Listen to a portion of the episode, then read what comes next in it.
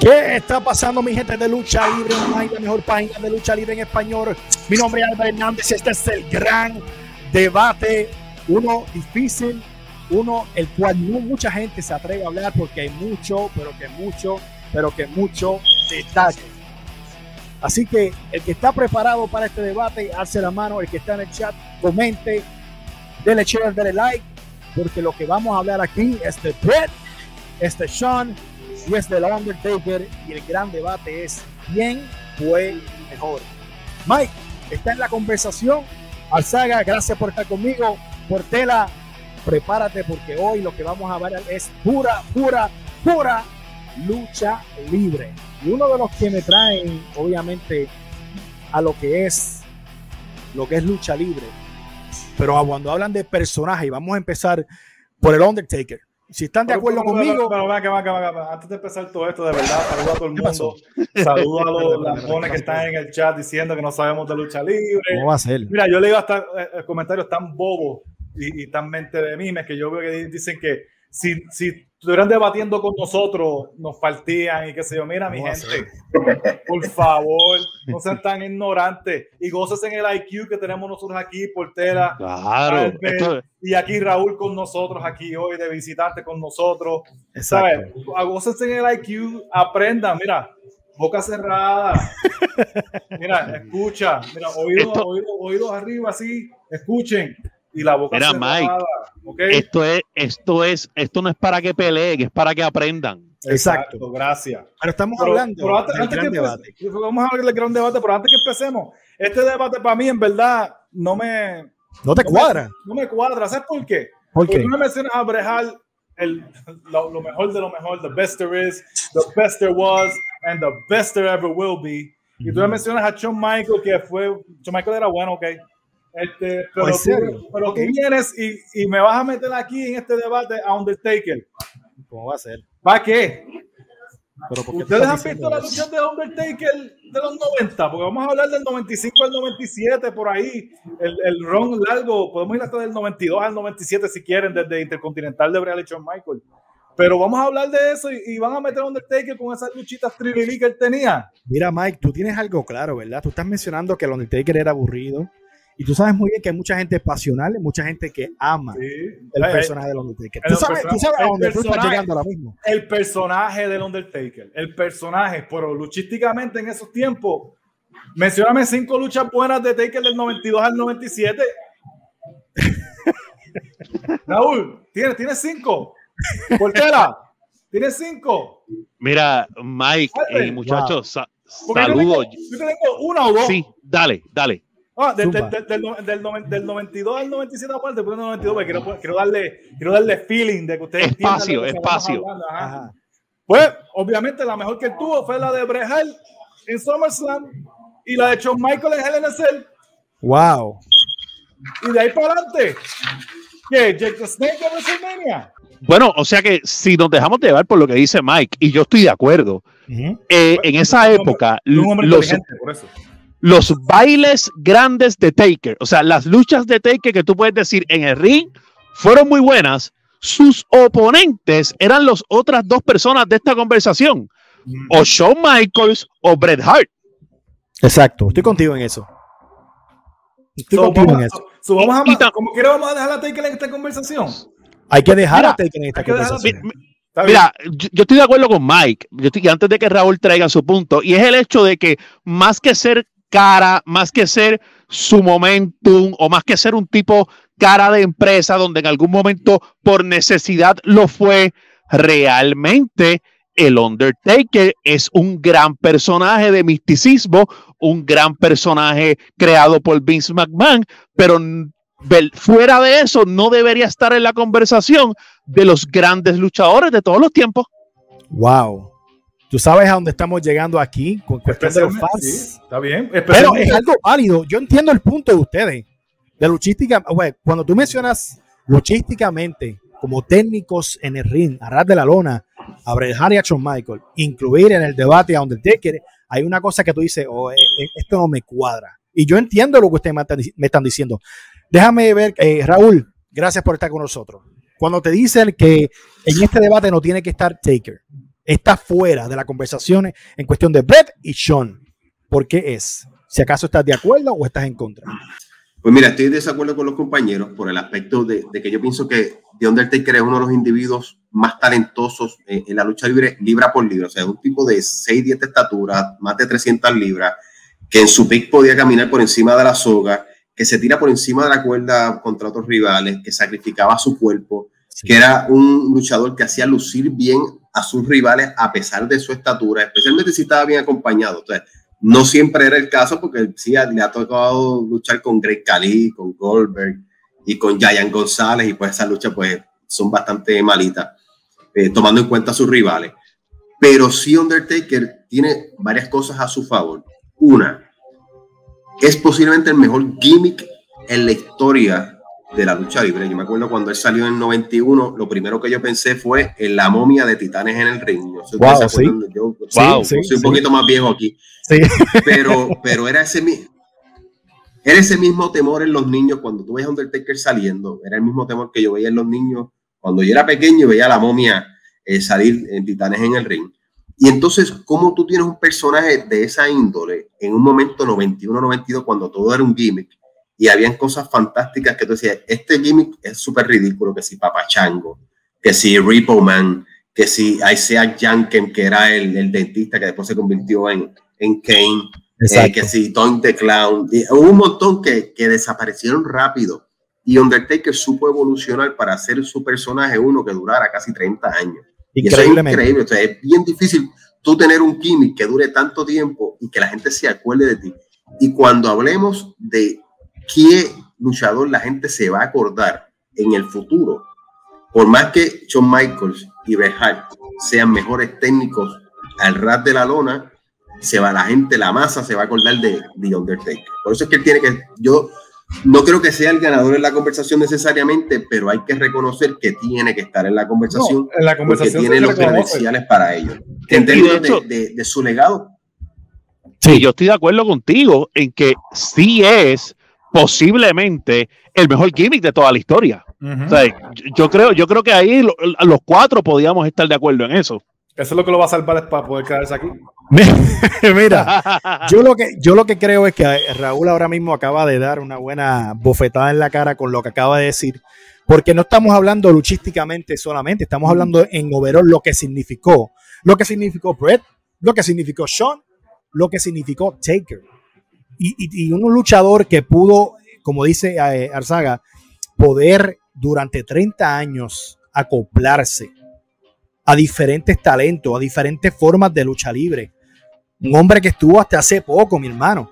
Hasta hace poco. Pero este debate no se está hablando de la historia entera de cada luchador. No, no se está hablando de la historia entera, pero en overall, en overall yo creo que, que Taker merece estar en un debate. Y la gente, de, este, pero sí la gente da 30 años, pero realmente los últimos 8 era como part-timer. O sea, oh. venía para WrestleMania nada más. Digo, es, darle mucho, era una lucha al año. Y, adicional a eso, sí también estoy de acuerdo con lo que dijo Raúl en que sacrificó su cuerpo al punto de que ustedes saben que Undertaker prácticamente está hecho de embuste completo. Exacto. Lo sabemos. Taker, Raúl no, no, y, déjame decirte una cosa, a pesar de, a pesar de su estatura, Undertaker ha tenido luchas de cinco estrellas, las, que, las dos que tuvo con Shawn Michaels, que es uno de los candidatos aquí, la que tuvo con, con este Triple H en WrestleMania, la que tuvo con eh, con Batista, brother. Con Ric Flair, este, la, que tuvo con Brock Lesnar, la que tuvo con Edge, esa fue espectacular. Yo, yo, estuve presente en esa que tuvo con Edge en el 2008 en WrestleMania en Orlando. Me acuerdo que, que se tiró por última vez, hizo un montón de cosas y me acuerdo haberlo visto después en el hotel, que casi no podía ni caminar. Wow. Por eso que era un luchador part-time porque tenía ya demasiadas lesiones para un hombre de esa estatura que se millas, Sí, sí. Raúl algo. Y lo último que voy a decir de. Sí. Ah, no, traíste algo que me, eh, me intriga. Y es que dice, él podía volar. Todo lo que hacía Sean, todo lo que hacía, obviamente no de la misma manera, pero todo lo que hacía Brett, aunque Brett tenía su estilo, Taker lo podía hacer. Y él lo dice en sus entrevistas, él lo dice en los podcasts. Yo podía volar, yo podía tirarme, yo a veces lo hacía cuando quería, pero es justo juzgar a Taker. Exacto, cuando era necesario. Pero es justo juzgar a Taker por su manera de luchar por el personaje, es porque era lo que tenía que hacer. yo creo, yo creo, Albert, que llevamos varios programas en que le estamos tirando la toalla a los luchadores por el simplemente hecho de que si estaban encajonados o no en un personaje, podían o no podían hacer cosas y la realidad es que sí lo podía hacer, pero el que su personaje no se lo permitiese a la vez también es un plus, porque tenía un mejor personaje que los otros dos. O sea, es una desventaja, pero también es una ventaja. Sí, porque es una ventaja porque a la misma vez, por tener el personaje, tenía que hacer, podía hacer menos, no tiene que hacer tanto como los demás. Te, te proteges, puede ser más brawler. Exacto. No tienes que hacer, no, you don't have to do as much no tienes que hacer tanto como un Shawn Michael, que como él era chiquito y su personaje era lo que sea de, de, de, Pretty Boy, pues Shawn Michael tenía que hacer un montón de cosas. Brejada era un, era, un, técnico con su personaje, que era de Hitman y todas esas cosas. Él tenía que hacer más en cierta manera porque no tenía el personaje como Taker, que Taker no tenía que hacer muchas de las cosas que supuestamente él podía hacer y podía hacer dependiendo de la lucha que era. Pero tuvo muchas luchas que, que, en verdad con Diesel, con Giant González, con Jake uh con Mabel, con Yokozuna, que él, pudo hacer todas esas cosas y como que esas luchas no quedaron tan buenas. Yo creo que Taker fue mejor luchador después que cuando, cuando, terminó esto del Ministry of Darkness, que él tuvo que reinventarse, traer al American Baras, yo creo que en ese final de los 90, principio de los 2000, es que Taker sí se convirtió en mejor luchador, porque realmente estando en, en los 90 era bastante limitado, como, como dice eh, Mike. Pero vamos a eso. Porque es que me, intriga en la conversación ahora mismo, me intriga en la conversación ahora mismo que estás diciendo que, se tuvo que reinventar después del Ministry of Darkness. Vamos a hablar de ese timeline, obviamente, 98, 99, cómo él evolucionó físicamente, cómo evolucionó todo lo que era el atuendo, la música, eh, el, grupo que tenía y todas las cosas que al, sol de hoy escuchamos la música del Ministry of Darkness y decimos, mano, súper dura, súper buena. Para, para algunos, a lo mejor hasta el mejor personaje de Taker. O sea, dentro de todo lo que ha hecho, para muchas personas, y tal vez me puedo incluir, el Ministry of Darkness es como que su mayor evolución. Sí. Pero, pero, pero, luchísticamente, dime, Lucha, que tú te acuerdes. Que no, no, no, no, no, era puro personaje, era puro personaje. yo, creo, yo creo, yo creo que era bien difícil eh, el poder tener una lucha con Sean, con Brett, entonces tu poder querer decir, bueno, pues vamos a ver qué va a hacer con, con quién más va a hacer algo. No había, habían, pero con, con Austin era más brawler, con Cactus Jack o Mankind o Dude Love en aquel momento era más brawler. Pero yo quiero llegar a Y la época, Albert, la época del Ministry of Darkness es una época de, que no, de no grandes luchadores. O sea, realmente allí Brett ya se había ido, Sean se había, ya no estaba tampoco. Allí eso era una época de puño y patada. Exacto. Ah, yo lo que quiero llegar a decir, le, voy a preguntar a Raúl rápido. Raúl, ¿por qué la menciona que Taker tuvo que reinventarse? Cuando estamos hablando que el mejor personaje de él, para mi imagen, con la chiva, con todo, era el Ministry of Darkness. ¿Por qué cuando sale por la lesión o por lo que sea en el 99, vuelve con American Badass? ¿Tú, crees que fue la mejor decisión de Taker para reinventarse, sí o no? Mira, yo, yo, yo creo que, que a veces pues las situaciones te obligan a evolucionar y también los otros personas, lo que está haciendo otras personas. En aquel momento cuando él hace The Ministry of Darkness, pues ya está empezando a subir este Stone Cold Steve Austin, está empezando a subir The Rock, están otras personas teniendo un mayor protagonismo y él tenía que, tú sabes, poder navegar eh, esas aguas eh, en, lo que su personaje cogía otro rumbo, como sucedió después entonces hizo el, el personaje del, del, biker y después entonces vuelve a regresar este, como, como The Undertaker y, a luchar un poco, ¿no? Part-time, como estaba mencionando ahorita.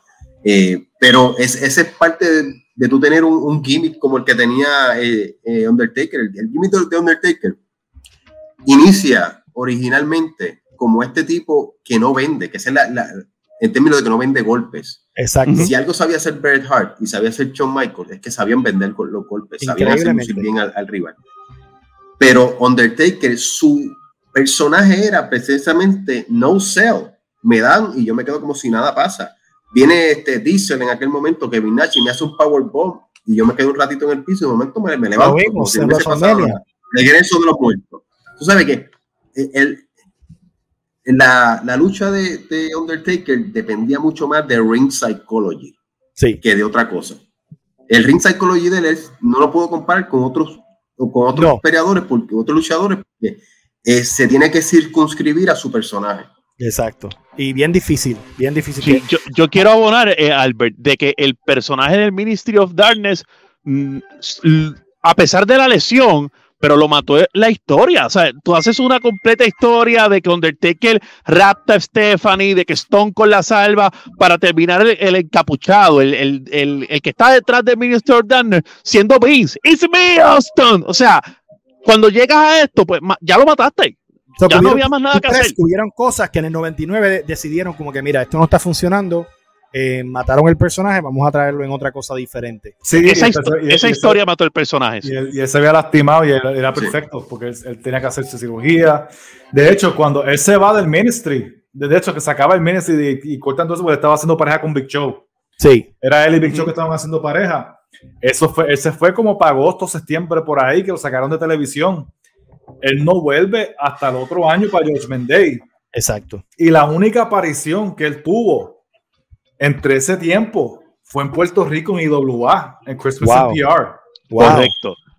Para que sepan que vino a Puerto Rico, vino a Puerto Rico, todavía tenía lo de la chiva y qué sé yo, y, apareció en Puerto Rico, luchó en IWA, y después de ahí, esa fue la última vez que se vio Undertaker luchando como Undertaker del Ministry, fue en Puerto Rico, wow. en IWA, para que lo sepan. Para que, sepan que aquí hay crisis, saben las cosas que ustedes no saben. este... Mickey, el American Badass, ¿para ti qué significó? Luchísticamente en cuestión de personaje. Para mí fue una basura. ¿Por cómo? Para mí el American Badass, American Badass fue basura. ¿Pero por qué tú estás diciendo eso? Para mí American Badass fue una basura de gimmick.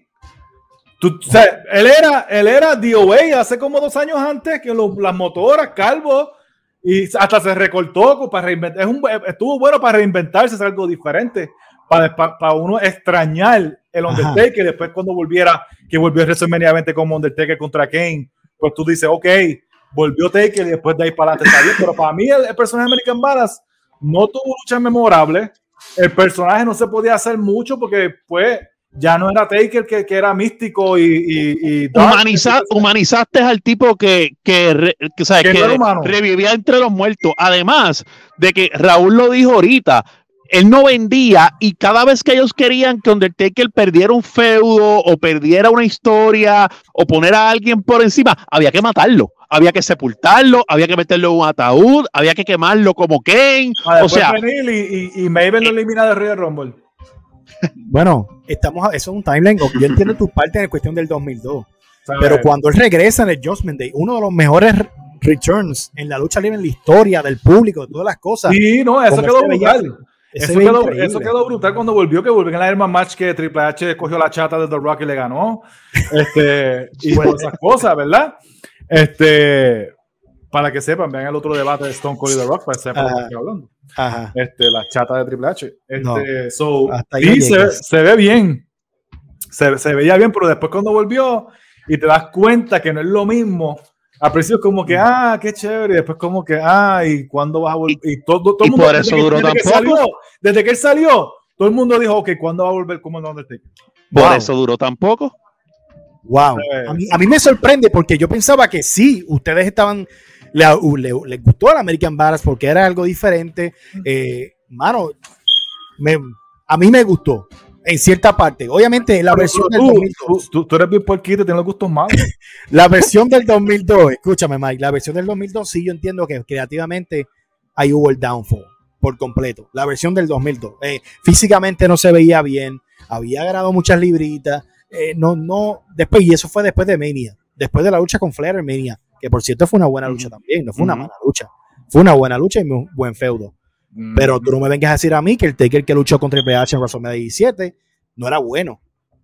El Taker era buenísimo. O sea, no me falte el respeto con Triple H ni con Taker en esos momentos. La lucha, la, lucha, la, lucha, la lucha del Triple H, la primera, la primera en WrestleMania 17 fue una de las mejores. Está hablando de la de, que, que, que, él todavía era American Badass. Él era American Badass con el pelo largo. Esa lucha estuvo buenísima. Esa lucha estuvo, esa lucha estuvo ok con un buen final. Ok con un buen final. Sí. Ok con un buen final porque Triple H Triple H es la chata de WrestleMania. Yo creo que como tienes que volver otra vez, revisar otra vez la historia. No, yo me acuerdo cuando Triple H le mete con el, cuando él le va a hacer la, él le va a hacer la Powerbomb y Triple H le mete con el marrón. todo el mundo pensaba que Triple H iba a ganar y qué sé yo, y está sangrando teca o qué sé yo. Pero ya, ese fue lo único bueno de la lucha. Cuando Triple H le mete con el marrón desde ahí arriba y más nada. Lo demás fue predecible de una pelea de Undertaker, que todo es lo mismo. No hay problema, no hay problema. Para ti el American Bars eh, no funcionó, para Portela, para Raúl. Ok. Basura. Mira, Gracias. Vamos, vamos, vamos al mambo. Y vamos a dejar a Taker un momentito aquí. Vamos a hablar de Brett de Hitman Heart. Y quiero que Raúl este, arranque con esto. Eh, Raúl, el micrófono es todo tuyo. Cuando hablamos de Brett, del Hitman, de uno de los mejores luchadores en la historia, ¿qué tienes que decir sobre él? Bueno, yo sé que ya mis compañeros ya tienen elegido a Bret Hart en esta conversación. Yo voy a admitir aquí desde el saque que no soy fanático de ninguno de los tres, ni de, Mike, de Michael, ni de Bret Hart, ni de Undertaker. Yo soy un WCW guy. Yo, era fanático de, de, Sting, yo era fanático de Dusty Road, de Ric Flair, de Goldberg, de Booker T, de Rey Misterio, cuando, cuando era Rey Misterio de verdad en WCW. Este, o sea, que yo no era fanático de WWE, especialmente en los 90, pero sí veía la lucha libre. Este, y tengo que admitir que, que cuando se hable de los mejores eh, luchadores in ring performance, top 3 en la historia, hay que mencionar a Bret Hart. Uno puede poner a Bret Hart 1, Rifle 2, 8 Michael 3, 8 Michael 1, Bret Hart 2, Rifle 3. ponlo en el orden que tú quieras, o, o puedes incluir inclusive a Kurt Angle en la conversación. Uh pero de que tiene que estar en, tiene que estar en esa conversación, está en esa conversación sin duda alguna. Eh, el, el, el nickname que le puso Gorilla Monsoon de Excellence of Execution, durísimo, le iba como anillo al dedo, porque es un luchador que no tan solo tenía un gran ritmo de, de lucha, no imponía un gran ritmo de lucha, tenía un gran ring psychology, era un tipo eh, que tenía mucha destreza al ras de la lona porque había sido luchador olímpico eh, amateur.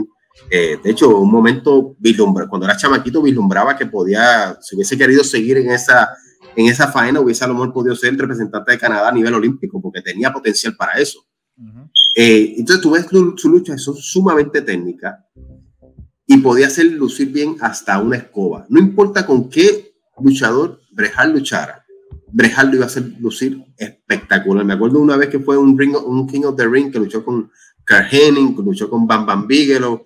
Tuvo diferentes oponentes y a todos los, los hizo lucir espectacular. Y diferentes todas, diferentes. En el 93, en el que no, ganó. No importa con quién luchara. Eso es verdad. En, ese, fue el que, el que él ganó. Este, eh, se destacaba, y no tan solo en WWE, o sea, la gente no sabe de, de sus inicios en Stampede Wrestling con su papá, Stu Hart, donde él luchaba allá y, tenía muchas, él luchó un montón de veces con, contra el gigante, Atula de Butcher, este, Dynamite Kid, con un montón de gente antes de siquiera pisar WWE.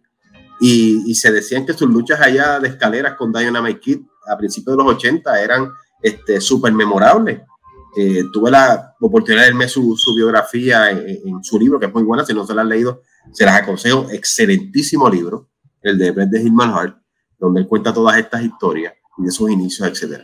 En términos de su in-ring execution, oye, tuvo peleas súper memorables con Kurt Hennig cuando fue, se hizo campeón intercontinental, con Roddy Piper, con Scott Hall, cuando tuvo la primera lucha de escaleras con, con Shawn Michaels, las dos luchas que tuvo con su hermano Owen Hart, la primera dicen que fue una de las mejores luchas técnicas en la historia de la lucha libre, y después la que tuvo enjaulado fue top notch eh, también. Eh, hacía lucir oye, Yokozuna, lucir, hacer lucir bien a Yokozuna es difícil, es un tipo grande, no todo el mundo sabe hacer lucir bien a hombres grandes, y Brejal lo hizo lucir espectacular. Eh, eh, Scott Hall, bueno, yo diría que de todos los que estamos hablando aquí en esta, eh, de los que estamos comparando, Shawn Michaels tuvo espejismos durante los 90 y es un gran luchador y tuvo una lucha súper memorable. Sí. Undertaker es el ícono pero cuando estamos hablando de un campeón defensor, que fue el campeón que defendía su título, lo defendía no solo en Estados Unidos, en Canadá, en Europa, el que hizo famoso a WWE a nivel mundial, porque en los 90 fue cuando, cuando WWE se muda a Canadá, se muda a Europa, se muda a Australia, hasta África. y dejar realmente no el campeón del mundo. Wow. Y, le dan por fin la oportunidad a Brejal a ser campeón porque él era pues, campeón en pareja con Hard Foundation y aquello y lo otro. Pero recuerdo las palabras que Pedro Morales una vez le dijo, le dijo, you can't stop talent. Y Pedro Morales le dijo, en algún momento tú vas a llegar, porque you can't stop talent. Y así se, cuando le dieron el break, el tipo cargó a esa franquicia en los momentos más oscuros, cuando estaba todo el lío de los heteroides, este, que, que estaban empezando a bajar, cuando vienen las guerras de los Monday Night Wars con WCW. el banderín de WWE, de WWE era Bray Hart y le quitaban el campeonato, se lo daban que sea a Yokozuna un rato, se lo daban a Diesel un rato, y se daban cuenta que los tipos no podían cargar la compañía. ¿Qué pasaba? El campeonato siempre regresaba a dónde? A las manos de Bret Hart. Duro. Y eso me acuerda en cierta manera a, a Ric Flair en sus mejores momentos en la NWA en los 80, que Ric Flair decía, eh, de hecho les recomiendo el libro también de Ric Flair, muy bueno, por cierto, que él decía, pues yo le daba el título a Kerry Boneri que en Texas, pero Kerry Boneri se pasaba metiéndose crack y metiéndose cosas y no podía sostener el campeonato, no podía defenderlo, no podía ser la figura de la compañía. Así es. Tú se lo dabas a Dos Tiros y Dos Tiros sí hablaba bien y esto y lo otro, pero no podía ser la figura de la compañía, no podía cargarlo por más de dos, tres meses. Se lo dejaba a Barry Windham, que es muy buen luchador también, pero no podía ser la cara de la compañía. y el campeonato seguía siempre regresando a las manos de Ric Flair, por eso fue que fue 16 Time World Champion. Porque las manos siempre, siempre le regresaba el campeonato porque se daban cuenta que aunque se la prestaran a otro, no podía hacer la cara. Hasta Sting la primera vez. Por ese periodo de tiempo, claro, por, ese periodo de tiempo del 92 al 97, aunque perdiera el campeonato aquí o allá, era la de todos los tres, él es el único que ha probado ser la cara consistentemente de una compañía tipo Hulk Hogan en los años 90, tipo John Cena del, del 20 de, del 2003 al 2010. E, e, ese tipo de cosas, Rejal lo hizo por un periodo de, de siete años y quizá pudo haberlo sido más, porque él cuando firma con WWE, él firma por 20 millones, una extensión de contrato, le habían ofrecido un, un zafacón de dinero en WCW, él fue leal a la, a la compañía y después como cuando WCW le está comiendo los dulces a WWE en un momento, eh, Vince McMahon el que dice, sabes que no te puedo pagar lo que te acabo de firmar. Vete y coge aquel contrato de WCW y después viene el famoso Montreal Screwjob para aquel. Pero hasta el final Brejal fue leal y pudo haber seguido, siendo la, la, cara de la empresa. Si ¿Tú crees que hubiese trascendido 99, 2000, 2001? ¿Tú crees que Brett hubiese trascendido con el, como había cambiado el negocio en WWF para ese, para ese entonces? ¿Tú crees que Brett hubiese podido ser la cara? Siempre he tenido mi duda y siempre se, se digo a los muchachos, yo como que no sé, pero ¿tú crees que sí? Bueno, él, ya había hecho, él ya había hecho el ajuste en su personaje, donde él era villano en Estados Unidos y era fan favorite en Canadá y era fan favorite en Europa y era fan favorite en, donde quiera que le iban a traer, donde único él era villano por, por el aspecto de Stone Cold Steve Austin y que después estaba en la atitudera y la gente empezó a, a victoriar a los malos o a los tipos que eran los badass como DX o, o The Rock que también pues eh, elabora su personaje.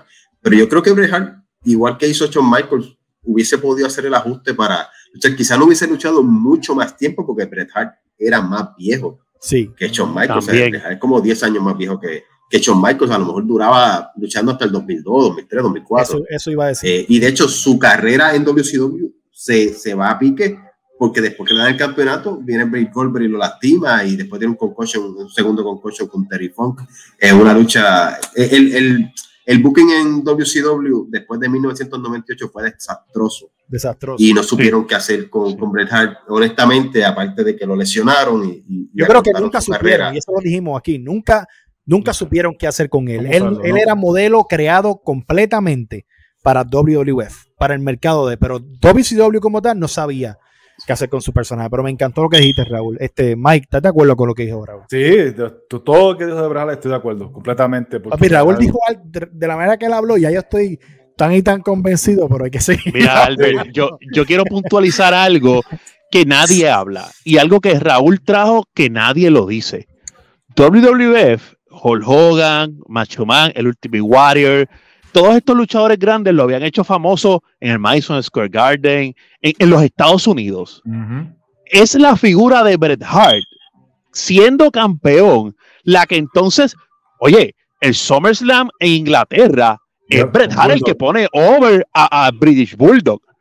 ¿Sabe? Eh, eh, en Canadá, en Europa, ahí es que entonces empiezan estos tours a Europa, ahí es que entonces empiezan a, expandirse a nivel mundial. Como Bret Hart con, como la cabeza principal. Y aunque sí, Shawn Michaels es un tipo de por sí, por su personaje, más carismático que Bret Hart, pero todas las estrellas de los 90 las crearon a base de Bret Hart. Un mismo Stone Cold lo prepararon para que Bret Hart lo pusiera over. Un mismo Shawn Michael cuando había que darle el título en WrestleMania 12 era Bret Hart. Un mismo Diesel cuando en el, o sea, en el 95 ellos querían, no importa lo verde que estuviese, darle el título a Diesel, ellos se lo quitan a Bret Hart y no se lo quita a Diesel, se lo dan tres días a Bob Backlund para que entonces Diesel le gane. La mejor lucha de Diesel es, en Survivor, Series del 95, donde realmente Bret Hart, o sea, ok, Bret Hart hacía algo que muy pocos luchadores pueden hacer. Diesel es mucho más grande y mucho más fuerte que él. ¿A qué Bret Hart va esa lucha? A sobrevivir, a llevarse una victoria sobreviviendo. Porque el otro tipo está dominando toda la lucha, porque es más fuerte, porque es más grande, y que luchadores sepan hacer eso, sepan decir, dentro de la psicología, porque hay mucho luchador que, no importa que el otro mida 6'10 y tú midas 6 pies o, 5'10, no, no, yo, yo tengo que tener ofensiva, porque si no luzco mal. No, no, Brejal no tenía ese problema. Brejal lucía como el tipo pequeño, como, como cuando peleaba con Undertaker, como el tipo que, realmente tengo que sobrevivir aquí para poder ganarse e, esa victoria. Y las luchas, e, esa lucha que Raúl dice de SummerSlam del 91, de Bret Hart con eh, Mr. Perfect, Kerr Henning, yo creo que es la primera lucha de esa época que realmente le da un énfasis a lo que es el ring performance, ¿sabes? Porque ahí en ese momento quizás Mancho Man era el mejor luchador de todos, pero en ese momento eran luchas de, de tipos grandes, de tipos fuertes, donde la técnica en el ring, pues quizás no. Y tengo un dato, antes de que salgamos de Bret Hart, y es que de los tres, es el tipo que menos tiempo estuvo en WWF per se. Porque ustedes recuerdan, yo no voy a contar el 2010, eso, ¿verdad? Fue pura historia, pero él se va en el 97, cuando como tú dijiste, Albert, Undertaker estuvo hasta el otro día y Shawn Michaels se fue en el 98, pero regresó del 2002 al 2010. Exacto. Pero, pero Brett es el menos tiempo, el menos años, 13 años estuvo en WWF.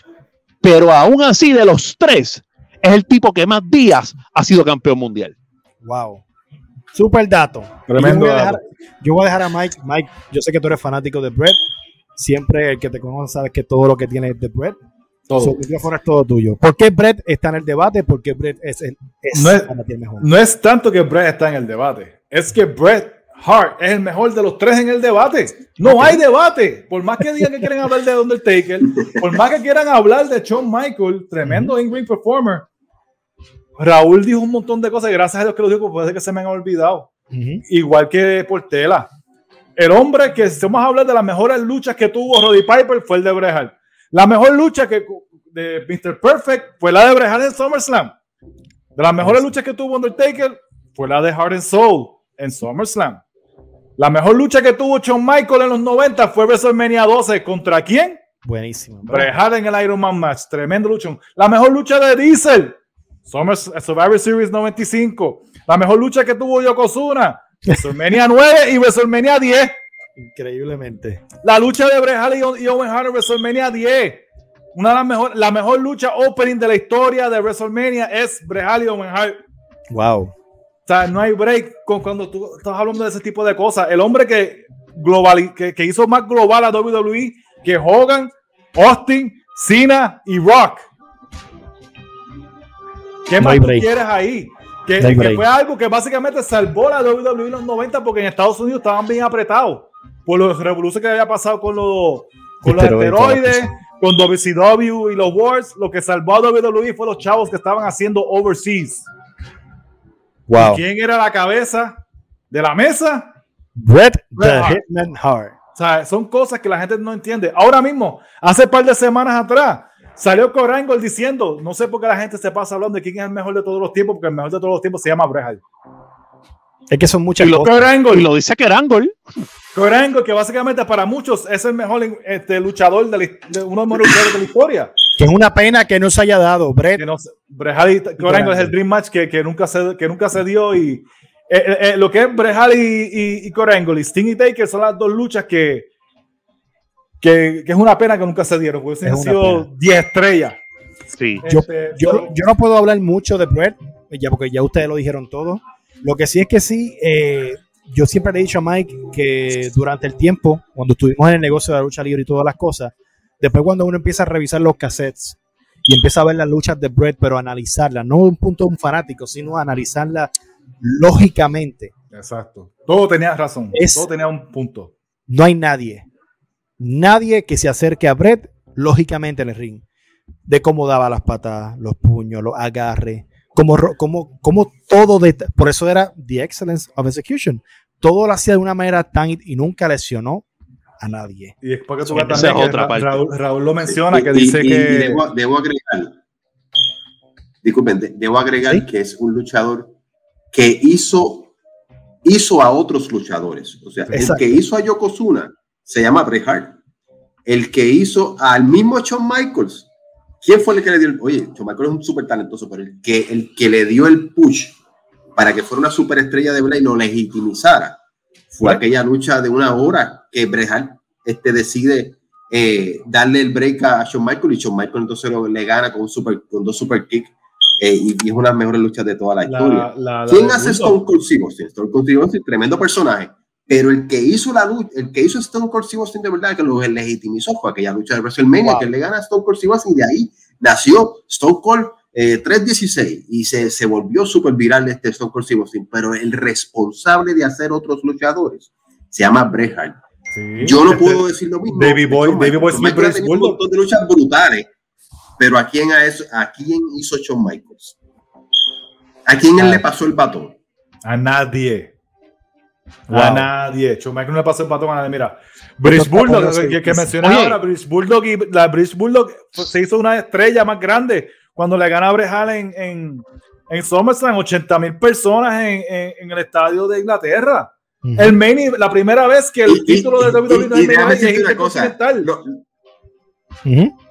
El, chiste es que esa lucha contra David Boy Smith, British Bulldog, allá frente a 65 mil personas en Inglaterra, y esto, esto, esto, esto se sabe, Bulldog se había metido crack antes de la lucha, se le había olvidado todo el libreto, y Brejal tuvo que cargar toda la lucha, toda la lucha, para que después entonces saliera bien este David Boy Smith. Yo creo que hay una sola persona. por eso que yo digo que Brejal podía luchar hasta con una escoba. Sí. Yo creo que hay una sola persona a la que eh, Shawn Michaels hizo lucir bien y, le dio un poquito de legitimidad y fue regresando. Fue cuando regresó. Que es contra Chris Jericho, además de Triple H con Jericho en WrestleMania 19. Donde básicamente, aunque él gana la lucha, Jericho pues lo golpea y, sale parado. Porque la gente no vio a Jericho ni no cambió nada en Jericho después de eso. No, simplemente que pudo luchar como un buen luchador. Exactamente, exactamente. Pero sí, sí estoy de acuerdo con ustedes en que la gente le da una gloria tremenda a Shawn Michael y Shawn Michael tiene el carisma del mundo. Shawn Michael era el tipo en el que en algún momento, que de hecho, cuando después de WrestleMania 12, como dice Raúl, la corrida de Shawn fue horrible al punto de que la gente quería que le dieran el título a Sid. A Sid. o sea, y, y, y realmente Shawn pues volvió en el 2002 y sí, mira, e-, ese gran feudo con Triple H, el, hacer D-Generation X de nueva, nuevamente, el, el pelear con esa lucha icónica con, con Flair en WrestleMania, eh, con la carrera de Flair de por medio, las dos luchas de Taker, pero, pero cada una de esas luchas o cada uno de esos momentos eran, eran con luchadores que ya estaban establecidos. Hogan, o sea, Shawn Michael cuando le tocaba perder con Hogan, eh, aún, un Shawn Michael siendo el Shawn Michael que es ahora, no el perla de los 90, porque Shawn Michael en los 90 lo que hacía era eh, vacilar y jorobar en los bares y coger bofeta y meterse droga. Shawn Michael después que conoce a Dios y después que encamina su vida, se hace un hombre de familia, entonces en los 2000 regresa pero como dice Mike, a luchar con toda la gente que ya estaba establecida. ¿A quién estableció? A Kerangol. Okay. En WrestleMania 21. Y ya, ya Kerangol era Kerangol. Y ya Kerangol había sido campeón. Antes, de que ya, vamos, cuando tú, cuando, te voy a decir algo. Cuando tú dices establecer a alguien, uno de los más que se estableció con Brejal y, fue perdiendo con Brejal fue One, Two, Three Kid. También. La lucha de One, Two, Three Kid y Brejal. La lucha de One, Two, Three Kid y Brejal en Raw es una de las mejores luchas de la historia de Raw. Que, han, que, que lo dicen. Y Three Kid después de esa lucha catapultó, se hizo más nombre. Hemos hablado de lo bonito, de la excelencia, de lo único, inigualable que es The Best There Is, The Best There Was, and The Best That Ever Will Be, Bret Hart. Ahora, no todo era bonito en el carácter de hacer negocios de Bret Hart. Y Mike, yo quiero que tú me contestes. Ajá. Los rumores, las cosas que se decían de, que se decían de Bret. He was not easy, no era easy going en el camerino de un cierto tiempo en adelante. Obviamente, con uno de los panelistas, de, con uno de los que está en el debate, que es Sean. Pero se dice mucho de Bret que no era fácil de hacer negocio. Pero, y por eso pasaron muchas cosas. Ok, pero cuando tú dices que no era fácil de hacer negocio, ¿quién en verdad es el que no era fácil de hacer negocio? ¿Brejal o Michael? Porque estamos hablando aquí como Brejal le hizo trabajo a un montón de gente y no le importaba nada y hacía lucir bien a todo el mundo y quería lo mejor por el negocio cuando eh, en cuestión de personajes con Austin y con Diesel, con toda esta gente. Pero estamos hablando cuántas veces en los 90, estando Shawn Michael y Brejal juntos, Shawn Michael no quiso perder ni con David Boy en Inglaterra para que le quitó el título de europeo. So, prácticamente la actitud. Shawn Michael se inventó que estaba lesionado y que había perdido su sonrisa para no pelear en WrestleMania 13 y devolverle la victoria a Bret Hart. prácticamente la actitud de, de Bret de, de, querer apestarle el, negocio en ese, en ese sentido con, o estar alrededor de Shawn era Shawn. el problema era Shawn. El problema era, de hecho, en lo de Montreal, que todo el mundo se pasa diciendo, no, Brejal debió de haber perdido y qué sé yo. Brejal no tenía problemas con perder el título en Canadá. Él hasta le dijo a Vince, dijo, Vince, si tú quieres, yo pierdo con Austin, yo pierdo con Shamrock, yo se lo di a Taker, pero no lo que voy a perder con Shawn Michaels, porque Shawn Michaels me faltó el respeto. Y dijo que él no me haría el mismo favor a mí. Y yo, para lo que yo he hecho por esta compañía, no me merezco eso. Y yo ahí... Shawn Michael, Shawn Michael le buscó problemas familiares a Bret Hart porque dijo en una promo que estaba teniendo unos Sony Days, insinuando que se estaba zumbando a Sony y el que se la estaba zumbando era él. Era él. Qué watching show. Y, aparte de eso, disculpa, aparte de eso, eh, no han mencionado el clip, el famoso clip donde estaba Triple H, que es el, marido del hijo del dueño este, Diesel, de X-Pac, este, y Scott en aquel momento antes que se fueran para WCW. Y ellos eran los que dictaminaban qué pasaba en el camerino, entre ellos se cuidaban. Entonces, la otra facción estaba de click, pero entonces del otro lado está Undertaker, está Sabio. está Sabio, está el mismo de Rock que está empezando a subir, y de Rock ya lo, lo dijo una vez que que Shawn Michaels y Triple H le hacían la vida imposible cuando él estaba empezando. lo que pasa es que después despuntó por su cuenta y ya, como dijo Pedro Morales, you can't stop talent, y les pasó por el lado. Pero este, ellos no se le hacían fácil a nadie. Wow.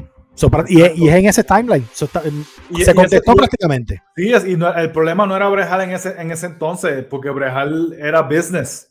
Después y, y Undertaker también. Undertaker tenía la disponibilidad de perder y, hacer, y hacer lucir bien a otro. El problema el que no tenía la disponibilidad de hacer lucir bien a otro era, Michael. Shawn Michael. Shawn Michael era el, que, el, difícil de todas estas cosas. Porque, bueno, como, líder, como líder de Camerino, después de Montreal, que ahí es que, que, que, se da la pelea del puño, es Undertaker el que le dice a Vince, papi, tú tienes que ir a hablar con él, porque tú hiciste una loquera aquí.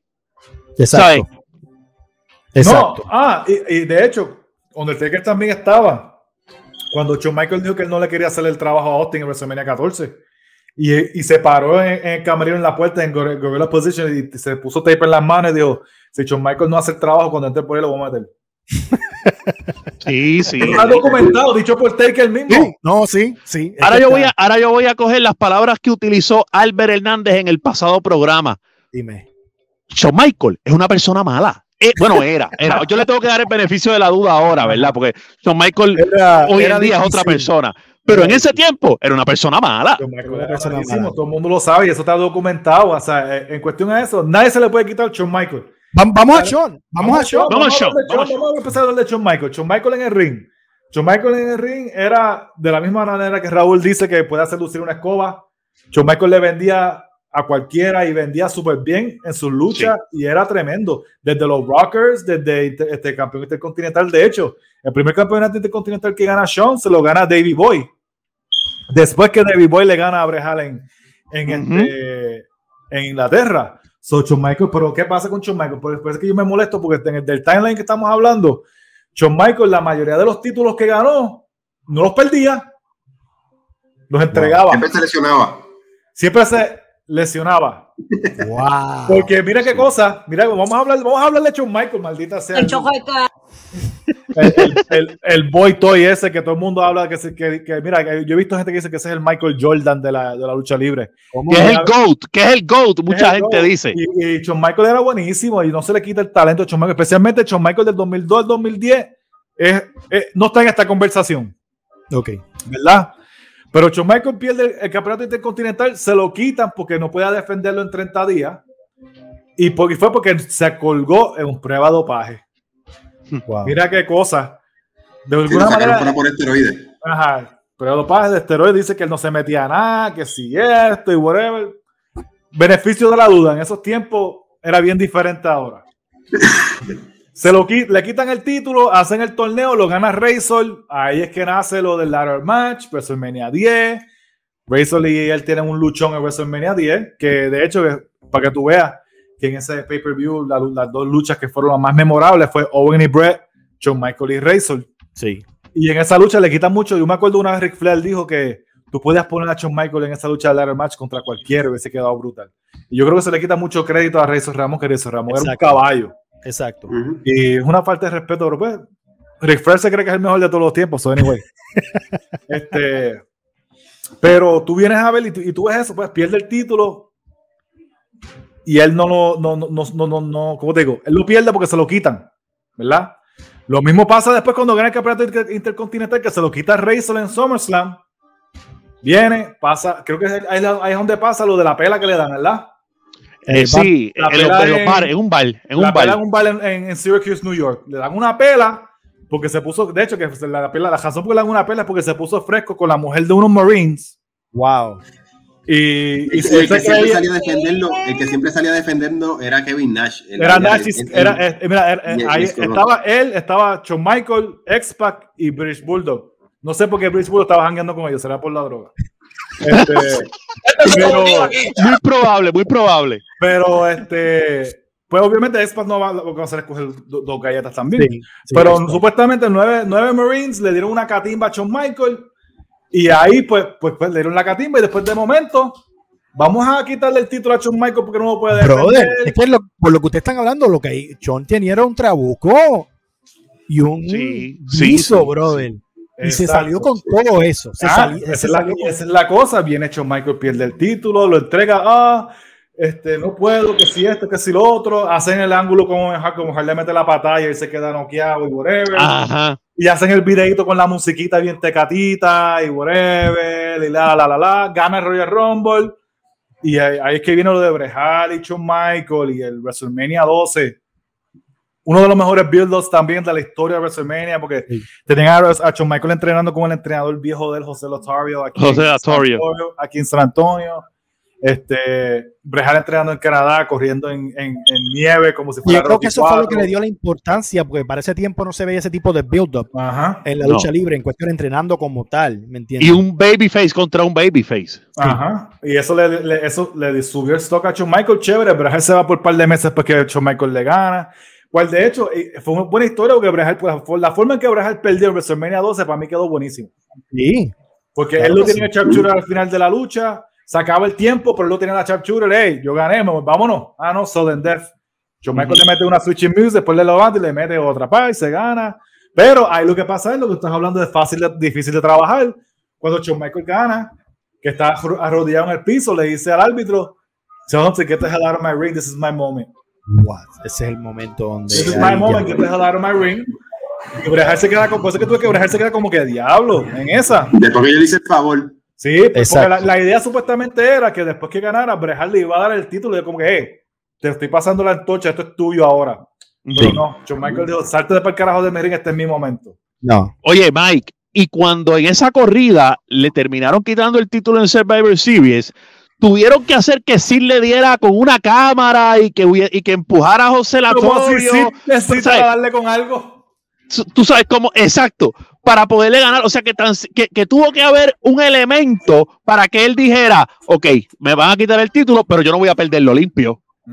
Diantre, mano. que, no sea legítimo. Pero la cosa es esta, porque la razón fue para que, porque querían llenar Rumble aquí en el en el Dome. En, el Dome, en el Álamo. En el Álamo Y este, que, que es súper grande y, lo llenaron, pues tú pones a Shawn Michael en el main event, como él es de San Antonio, pues el Royal Rumble bien brutal y whatever. Él le gana así en el Royal Rumble, pasa lo de, pasa lo de Austin y Brejal y qué sé yo, pero la idea siempre era la revancha de Brejal y Shawn Michael. En WrestleMania. Pero viene de momento, Shawn Michael le, da una perreta con Brejal y dice, nada, perdí mi sonrisa y me voy a hacer cirugía en la rodilla, aunque no, no, no tengo que hacerla, pero voy a, hacer, lo voy a aprovechar ahora y lo voy a hacer. Wow. Y él no quería hacer el trabajo a, a él, él, no quería devolverle el favor. quería devolverle el favor a Brejal y, y se vino con la, la historia esa estúpida, cual de hecho, lo mejor que pudo haber pasado fue eso. De hecho, Mike, te voy a decir algo y perdona que te interrumpa. La única razón por la que al año siguiente Son Michael cede en darle la victoria con lo de Mike Tyson a Stone Cold es porque en el Royal Rumble él se había dado en la espalda con la esquina con la esquina de ring y tenía que salir de la lucha libre. de hecho, no fue con el ring, fue con el casket, en el Con el casket, correcto, correcto. Que si eso no pasa, sabrá Dios si Sean ni siquiera que hubiese querido perder con, con Stone Cold. No, si eso hubiese pasado, Schumacher no tuviese dientes ahora mismo porque hubiese entrado por el camerino y donde le iba a meter le iba a tumbar los dientes. Básicamente, porque pues entonces, si eso no hubiese pasado, pues como pasan las cosas. Pero tú dices que fue lo mejor. Sí, sí porque nosotros hemos tenido la mejor lucha de la historia de WrestleMania, que se llama el I Quit Match de Stone Cold y Brejal. Para ti es la mejor. la mejor. No hay break. Lo he dicho en varias ocasiones. No hay break.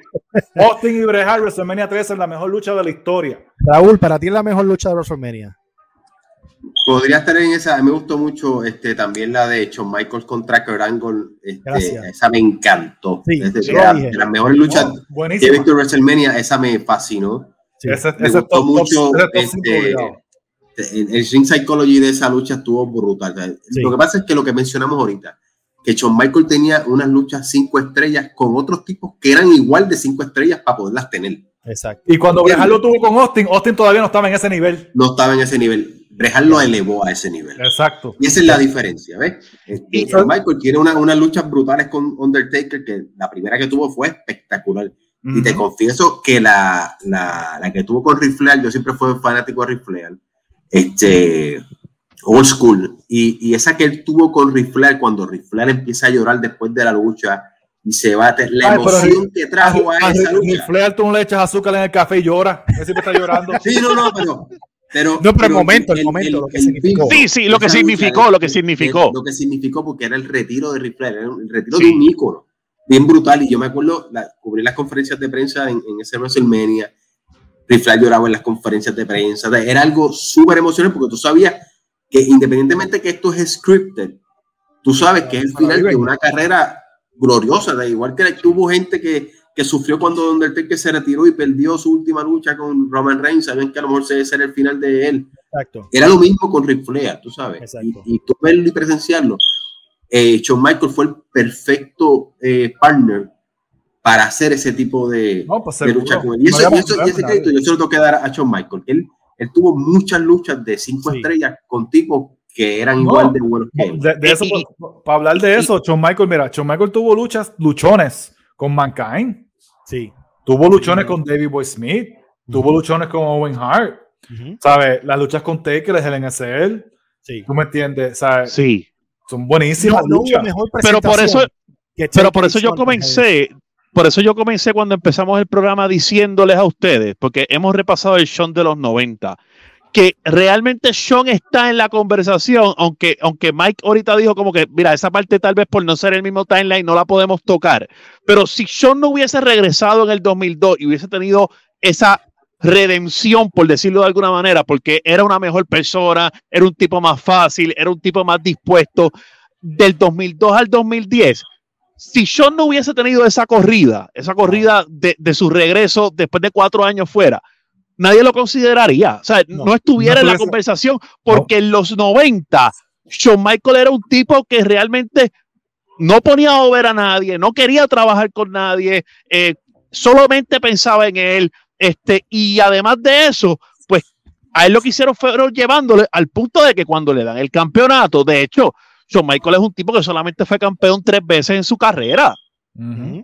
Cuando, yo pienso en, en, en, Shawn Michael, Daniel, disculpa, cuando pienso en sí, claro, claro, Raúl. yo pienso en Ricky Steamboat, que e, era un tipo súper talentoso, sabía hacer unas luchas brutales, como aquella que tuvo con Randy Savage en WrestleMania 3. Es show stealer, tú sabes que, que, a lo mejor no era el main event, no era Hulk Hogan contra André el Gigante, pero tú sabías que la mejor lucha de la noche casi siempre iba a ser la de él. Sí. En, en, en, ese tiempo, en ese tiempo de los 80, Ricky Steamboat. Pues Shawn Michael yo lo veo así que es el tipo que se roba el show en la cartelera, aunque no sea eh, el main event, pero, pero ahí está la diferencia de Bret que Bret sí podía ser el main event. Él podía ser el main event y tener la mejor lucha de la noche siendo el main event. Te digo más, en cuestión de, aquí Taker no está en esta conversación por el momento, porque te voy a hablar de los Rockers y The Heart Foundation. Ajá.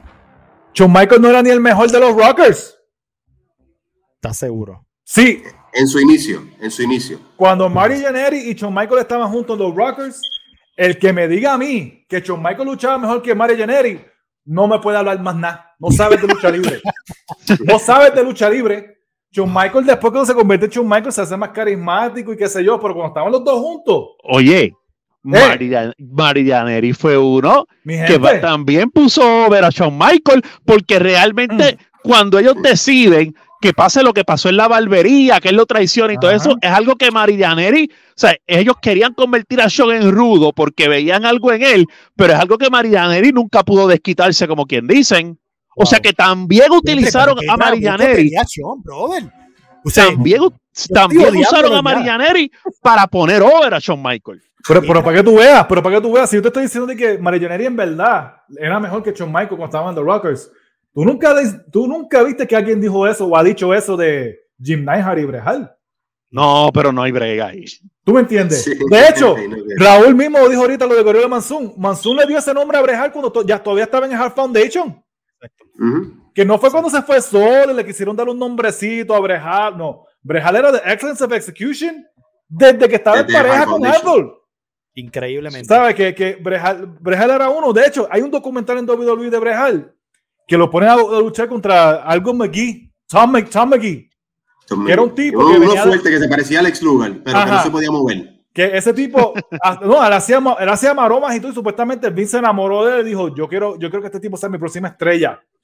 ¿Y contra quién lo pusieron para que luciera? Con Brejal. Y Brejal lo hizo lucir como un millón de pesos. WWE lo contrata. Después de ahí, WWE no supo qué más hacer con él porque nadie lo hacía lucir bien. Nadie. ¿Sabes? que se dieron cuenta. Hay que se dieron cuenta de lo que verdad, la, verdadera, el verdadero diamante que tenían. Tenía, tenía pantalón rosa. Y Raúl trajo a alguien, Raúl trajo a alguien bien importante a esta ecuación, porque cuando Vince se vio apretado, recurrió a Alex Luger, pero no se le dio el campeonato y volvió con Bret Hart. Exacto. Sí, pero el Luger no sabe, no sabía cargar a nadie. No. Eh, él era un tipo físico fuerte, ¿Cómo Alex Luger le... tú sabes, tipo de hecho, vamos, a hablar, vamos a ser claros. Hogan gana el título. Hogan gana el título. Y para después dárselo a Yokozuna, ¿y, qué pasó? Terminaron dándose a Brejal hizo, hizo, fue la noche de King of the Ring del 93 que Brejal luchó contra Mr. Perfect, luchó contra Rezo Ramón y luchó contra Bam Bam Bigelow. Nadie le importó que Hogan perdió el título. Nadie le importó de Hogan. Oye, todo el mundo está pendiente a Brejal ahora que Raúl lo trae, y yo sé que él es fanático de, de WCW, y, y, yo también, a mí me gustó mucho esa época. ¿Cómo a Lex Luger le pueden llamar el Total Package? ¿Quién se inventó eso? Eso se, eso se lo inventaron para los años 80, 86, 87, cuando él debuta, creo que él debuta en el 87, al igual que Scott Hall. Me acuerdo que para aquel tiempo eh, yo estaba suscrito a una revista que se llamaba Pro Wrestling Illustrated. Ellos escogían los luchadores del año, el rookie del año. Me acuerdo que el Luger le ganó a Scott Hall, pero por margen bien, bien corto en la, en la votación pero a, él, ese fue un hype que vino para después unirlo a él al Four Horseman con Rick Flair, Aaron Anderson y Tony Blanchard. era parte de, él, acuérdate, él, Lex Lugar era Batista en Evolution. Sí. Y se, quedó, y se, y se quedó así. Batista fuera más, más, talentoso, pero es ese mismo concepto. Y se quedó así. Sí, sí correcto, correcto. No, no, y, y, esa, y con la relación de odio, de amor y odio con Sting, que siempre fue duro. Sí. Es verdad. Pero Luger, no importa, Luger no está en ninguna conversación. este, aquí estamos hablando de los tres, tres de los mejores, sinceramente, de todos los tiempos. Sí, pero no hemos, tocado un punto. Hemos tocado todo lo que es y ya, y ya, sé por dónde tú vienes. Vamos a hablar del micrófono. Micrófono. vamos allá. Ok, vamos. Vamos a hablar. obviamente, Taker siempre en esta conversación es el 3, entre los, entre los tres es el 3 por el personaje, pero vamos a enfocarnos en Brett y vamos a enfocarnos en Sean. En pero, mira, tú decías algo. Hey, exacto. Que lo tuvo como su micrófono, igual que, que Bro Lesnar. déjame decirte una cosa. Bro Lesnar sabe hablar. Y sí. tiene unas promos brutales. Porque no, sí. he doesn't have to. Lo, lo, que pasa es que bueno, aquí tiene a, tenía Paul Heyman. Exacto, pero lo mismo Undertaker. No es que Undertaker no tuviese la capacidad de hacer una buena promo. Que, que quiero dejar eso este, eh, estipulado. Es que pero, tenía pero, quien la hacía. Ven acá, ven acá, ven acá, Raúl, ven acá. Aparte de su personaje. Yo entiendo que por el personaje, qué sé yo. Pero como yo dije ahorita, al principio del programa, ¿Qué? de que como American Barras las promos de él eran bien trilili. No, no, no te, no, no te llegó. No, no. Chu, chu, comiendo tabaco, boy. el personaje no le ayudaba mucho tampoco. No, Volvemos a lo mismo. Sus mejores promos también eran como, como el Ministry of Darkness. I'm, I'm the big dog in this yard. Promos, promos de Undertaker fuera de WWF, véanla. Buenísimas. Buenísimas. Uh -huh obviamente cortas, pero son buenísimas también. Pero vamos, vamos a enfocarnos en Sean, vamos okay. a enfocarnos en Brett. Y, vamos, y voy a empezar por Sean primero. En cuestión de, de, micrófono, obviamente sabemos, se va rudo y todas las cosas. Y, y empiezo contigo, Raúl. ¿Cómo tú vistes a Sean desenvolverse contando una historia? Eh, ¿Y me puedes hablar del timeline del, de los 90 como me puedes hablar cuando regresó? No importando, la cuestión es en overall. Cuando yo pienso en tipos con gran micrófono, Shawn Michaels no es uno de los que me viene a la mente. Ok. Que soy sincero. Él, él, él, hacía un trabajo de sentón y, y, pues cuando estaba acompañado de, de, Triple H, pues lucía más porque como Triple H es bueno en el micrófono, pues él resaltaba también junto con él o cuando estaba con Diesel o cuando está, con, cuando está acompañado lucía bien. Pero yo he visto entrevistas de él one on one con Vince McMahon en el ring y no, no me no me mueve eh, la, la aguja, como uno o sea, dice. Él no, él, él no te mueve una cancha como te la movería Dusty. Como Dusty, Dusty, oh, Dusty Rhodes. Dusty Rhodes. Ric Flair en, en, en, su, en su pick. Eh, oye, el Invader, el Invader llegaba aquí todas las oh. canchas, decía que va a haber sangre y, y ya tú sabes que la cancha de, de Chicago estaba llena. Para, eso, para esos loquitos que decían que no, que si este Mike Dagger no sabe nada, mira, Raúl les está diciendo, sacó la libreta y les dijo, Deja, mira, déjame el Invader Caballo, el, hay una promo, si no me creen a mí, vayan a YouTube y vean la promo del Invader contra Gilbert del 2008. Durísima. Sí, yo, yo la, el día que hicimos Cuando el programa yo la promo, señalé. Que, que, que, es con la, con la música de, de, de Rocky Balboa sí. Tacho, a mí hasta se me hizo un taco y todo en la garganta y yo estaba a punto de llorar. Él, él básicamente dejó ver que, que se iba a morir en el ring. Yo le decir una cosa y nos vamos a ir un poquito de lo que estábamos hablando. Y mencionaste a Gilbert y mencionaste a Invader y, no, y se nos olvidó hablar de eso fue, el, fue la persona perfecta para que Invader tuviese un feudo increíble. Es una pena porque Gilbert tenía todo para sí, aprovechar ese momento y catapultarse y posicionarse en unos niveles grandes como el rudo, como la cara de la lucha libre. Uh -huh. Botaron sí. la bola con él. Seguimos sí, hablando de siempre. John Michael, pues nada, a, a fin de cuentas, mi conclusión en todo el asunto es que John Michael pues hacía un trabajo decente. No era, no, no es, si tú me preguntas dame los 10 tipos con mejor micrófono en la historia de lucha libre, John Michael no hace ni mi top 20. Ok, perfecto. Me voy contigo, Mike. Sean en el ah, micrófono. Yo en el micrófono, eh, estoy de acuerdo 100% con Raúl. Si él no tenía a alguien al lado y si no estaba relajando y vacilando, no tenía micrófono. Porque él con DX, con Hunter y vacilando y bajándose los pantalones y gritando y, diciendo estupideces, pues uno dice, ah, pues Shawn Michael la, tiene en el micrófono. Pero The Rock vacilaba gente, pero la tenía y no tenía que vacilar todo el tiempo. Austin lo mismo. Austin, Austin tiene a la gente aquí diciendo, what? What? What? ¿Sabes? John Michael, en cuestión de micrófono, I didn't believe him. ¿Tú me entiendes? Porque también se notaba que él era un. ¿Era script? O sea, se veía como que montado. Solamente cuando quería, quería, él quería hacerse como breaking the fourth wall y diciendo estupideces como lo de Sony y cosas así, trayéndolo de atrás para el público. Pues ahí se veía chévere. Por la misma pero tú no crees que el desempeño de él en los 2000 eh, en rivalidades con Triple H, sí, Sí, pero en verdad, dime, dime promos de esa, de esa misma época. Tú dices, diablo, Michael le quedó bien brutal ese promo. Pero yo te puedo decir pero creo que lo elevó. Perdóname, pero yo creo que quien lo hizo, yo creo que Sean nunca quiso verse como uno, un, un mic performer, ¿me entiendes? Creo que él no, se vio en ese espectro. Pero, entonces la cosa era esa, la cosa que lo ponían con gente como Cena, que sabe hablar, lo ponían con Jericho, lo ponían con Kurt la rivalidad con Jericho en el 2008. Yo creo que personalmente en el palabreo de promo de Sean lo elevó el personaje de Chris Jericho. Era otra cosa. Sí.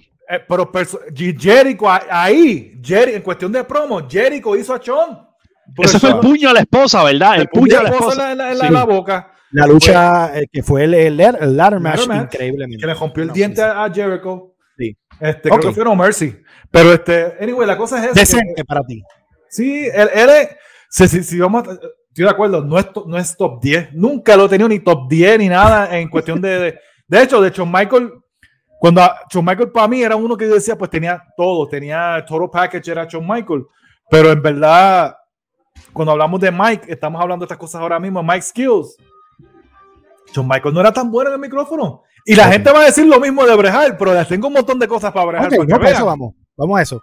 Me voy con Portela. Portela, ¿Cómo okay. Sean? Pues mira, para resumirlo, estoy de acuerdo con los muchachos. Shawn Michael no era malo, porque no es que era, no, es que tú puedes decir que Shawn Michael era un horrible haciendo promo. O sea, eh, Shawn Michael podía hablar, o sea, y, podía contarte algo, pero decente. No era, no era algo, o sea, no hay una promo de Shawn que tú digas, diantre, esa promo eh, me paró los pelos, inclusive eh, regresando, de hecho, Shawn Michael ni siquiera tiene un cash phrase que la gente so, socket y el socket lo pegaron los outlets. Exacto. ¿Sabes? Que, que no es algo que tampoco fuera, o Triple H, que no es algo que tampoco fuera de él. Sí, como dijo Mike, como dijo Raúl, cuando regresó en esa segunda corrida, sí tuvo unos players, volvemos a lo mismo, buenos en el micrófono que sacaban lo mejor de él. Sí. Sí, te, voy, a decir más, una promo buena cuando él regresa que, que, que Triple H le mete que, el, con el marrón en la espalda. No, no, no sí, que, que, le mete con la, la, la cara entre el, el cristal. Y que le está haciendo rueda y todas las cosas. Ajá, y le está todo marcado y él le dice, los doctores están, o sea, le, dio, le da buen feeling. Y I could be back by SummerSlam y qué sé yo, Triple H, I'm gonna get you y qué sé yo. Está chévere, pero como quieres como que, ah, diablo, esto se ve como una película. Yo creo, yo creo que con el tiempo con el tiempo, después que él regresa, él, él, sí, en cuestión de rivalidades, hubieron momentos que yo puedo decir, no te puedo decir, obviamente no tenemos, John no tiene una promo épica, pero sí va mejorando. Pero players como Jericho, en rivalidades como la de Jericho, rivalidades últimas como la de, como la de Taker y todo ese tipo de cosas, vimos un show, como, como mismo Orton, vimos un show que en cuestión de expresión no era el show de los 90, que era que overreact, ¿verdad? O vendía demasiado. Veíamos un Sean bien metido en la historia. yo creo que con el tiempo él fue madurando. Eh, él, iba, él iba madurando con ese, ¿verdad? Con, con, ese tiempo. Él iba madurando en ese tiempo. Vamos a hablar de Brett. Vamos a hablar de Brett en el micrófono. Eh, yo quiero escuchar primero lo que dice Portela. Portela, voy contigo. ¿Cómo, te, ¿cómo lo catalogas? Eh, tampoco, porque, porque tampoco vamos a verla a negar las realidades aquí. Bret Hart tampoco es un tipo que fuera súper emocional en el micrófono. Pero Bret Hart, cuando se expresaba, él lo que expresaba era básicamente, mira, yo soy el mejor. Sea, tú quieres ganar, tú, tú tienes lo tuyo, pero yo soy el mejor. Hay una promo que me da mucha risa porque es la promo de Bret Hart y Roddy Piper, donde, va, donde básicamente eh, Roddy Piper le dice que él lo vio desde pequeño y que la, Helen Hart eh, le hacía sándwiches y que le cambiaba los pampers.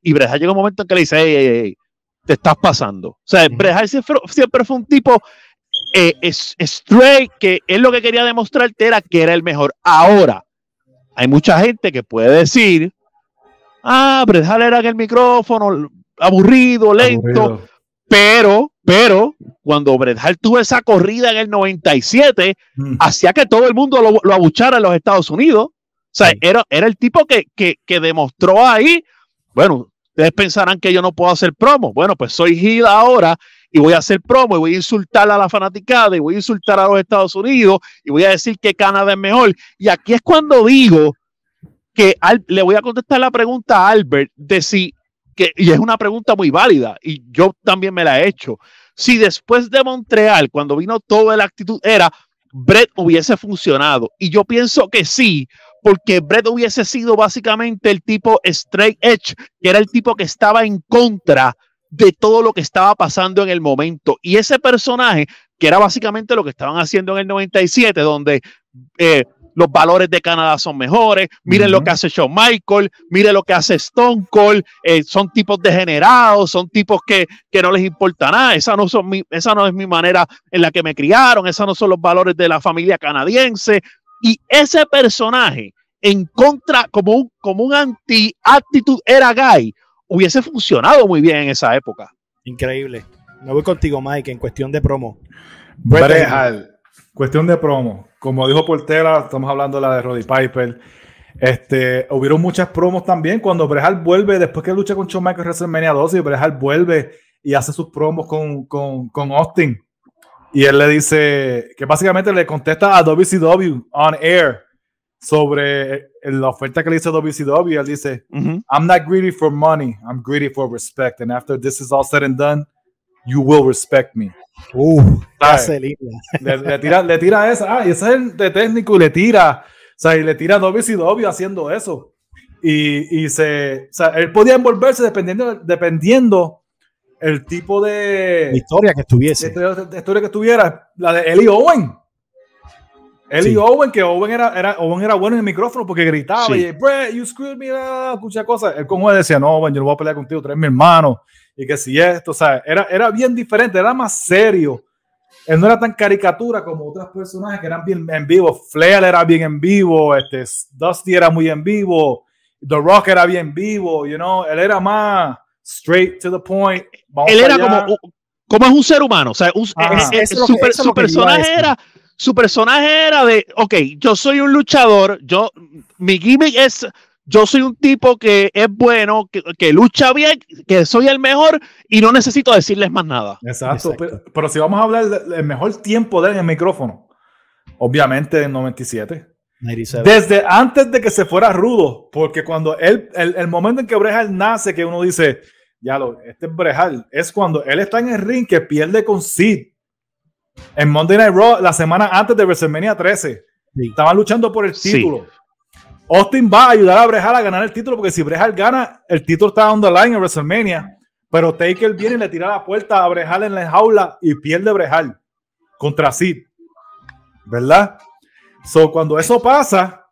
Ahí él agarra a Vince, ¿verdad? Agarra, agarra el micrófono. Ah, this is bullshit. Que si esto, que si lo otro. pero antes de eso, le quita el micrófono a Vince y Vince dice, se mete en el ring el caripelado, le dice, tú tienes que estar bien frustrado, ¿qué tú crees, Brejal? Y cuando le va a hablar, Brejal a Javi, vete para el piso, para allá, plaga. y, y, se le ve la cucharita hasta botando moco y todo Vince, este, este, llorando casi. Y, y ahí coge, coge la promo, this is bullshit, todo el mundo sabe que yo soy el mejor aquí, toda esta gente, ustedes me están de este y lo otro, y, y empieza a quejarse. Era la magia, Mike. Sí. En ese tipo de promo, y yo siempre le dije a Mike, mano, es que lo que pasa es que por más que tú sepas que esto es predeterminado, que esto es una historia, las palabras de Brett te hacían creer que algo estaba pasando. Algo estaba pasando en contra de él. Que había algo en contra de él. una conspiración en contra de él. Sí, exacto. en cuestión de eso, ese, papel, de víctima, él lo hacía muy bien. Especialmente en esos tiempos que, que, que, eran convulsos, ¿no? Y de, y de, tanto cambio. Lo que más que me gustó a mí de, de Bret Hart es que era genuino. Cuando tú, tú veías una entrevista de él, él, él, te decía lo que él pensaba de verdad. Y a veces se iba fuera kayfabe. Ya. Y, ahí, como, como dice Mike, que hablaba de cosas como la oferta de WCW. Él no tenía miedo en expresar cosas que estaban pasando eh, en la vida real dentro del show y, y hacer a los fanáticos partícipes de, del storyline en, dentro de la lucha libre y fuera de la lucha libre. Exacto, de verdad, wow, repasando mientras ustedes hablan, uno va recordando suceso y suceso, uno dice, era único. Ahora, ¿Está entre los top 5 en cuestión de promo o no? En cuestión de promos, no, no está top No, es que, es que en promos ha habido gente tan buena que aún como dice Raúl, aún siendo genuino y aún siendo un carácter de un ser humano, pues ponerlo top 5, por más que a uno le guste Brett y lo que hace, pues no. Y es más, a lo mejor, a lo mejor no es ni top 10, porque hay muchos. A lo mejor pues, de, promo tendríamos que hacer aquí un otro programa. Otro programa. Pero, Hablar pero, de Dusty Road, pero entre los tres que estamos hablando, mira, de Rock, hay otra, hay otra gente para eso. Pero de los tres que estamos hablando, obviamente Brejal es el mejor. Sí, sí. sí. como este debate es Brejal, Michael y Taker, pues hay que estar buscando este, las tipos de cosas de que, que, por qué son así. Y yo por lo menos me dejo llevar por el micrófono, pero yo me, de, yo me dejo llevar más por el arte en el ring que cada uno tenía. Que los tres tenían muchísimo. Sí. Pero cuando vamos a hablar de las mejores luchas de esos tiempos, lamentablemente ninguno de los, los, los y Undertaker juntos no, no, no se pega a Yo, les invito, yo les invito a la gente y a los fanáticos, muchos fanáticos nuevos que solamente lo que saben de, de AEW y WWE ahora, Usted repase, métese ahora en Peacock, en WWE Network, busque Bret Hart y no, no vea, no trate de verlo como fanático, sino vea cómo el hombre ejecutaba, cómo cada lucha era diferente, lógicamente, todo lo que hacía Bret. Por eso es que en este programa se ha llevado un halago increíble. Lo mismo de Sean. Sean vendía increíble. Obviamente vimos un Sean mucho más maduro luchísticamente cuando regresó a WWE. Eh, los players que tuvo fue, un momento increíble. Me hubiese gustado ver más luchas de Sean con, el mismo eh, Eddie Guerrero. Me hubiese gustado ver un one-on-one en un WrestleMania con Benoit. Y lo pudimos ver en WrestleMania 20 en el Triple Threat y vimos lo que hizo, lo que hizo Sean con, con Benoit. Eh, increíblemente, pero eh, yo creo que es justo o no es justo votar por quién gana el debate. Yo creo que la gente se ha dado cuenta quién es el número uno en este debate, quién es el número dos y quién es el número 3. Yo creo que no tiene, no, no debo decir, no debo llevarlo a votación. Pero si ustedes, me, si ustedes quieren y hacerlo justo, lo podemos hacer. Pero ya la gente sabe. Obviamente, no van a estar de acuerdo. Tú, tú, estás seguro, porque hay mucha gente que se conecta aquí que son medio. medio, medio tú sabes. Pero yo estoy seguro, pero yo estoy seguro, y para, para resumir, antes de que ustedes puedan terminar, que mucha gente encajona la carrera de Brett en el, el, garbage time de WCW, que, que, que, sus luchas buenas pues fueron las dos luchas con Benoit. Eh, no, tocamos, no tocamos ni WCW porque no hubo. No había exacto, por qué. Exacto. Y, y, y, mucha gente también lo encajona en el Montreal y el Revolú de Montreal y Montreal y Montreal. Y, yo creo que le hemos dado a la gente una perspectiva de que cuando, por ejemplo, personas como Mike y como yo decimos que somos realmente fanáticos de Bret Hart, es porque Bret Hart, y yo, y yo lo puedo decir, ¿verdad? Para, para yo poder finalizar, Bret Hart fue el tipo que me enseñó a mí que, que, que Ultimate Warrior, eh, Hulk Hogan, este, J.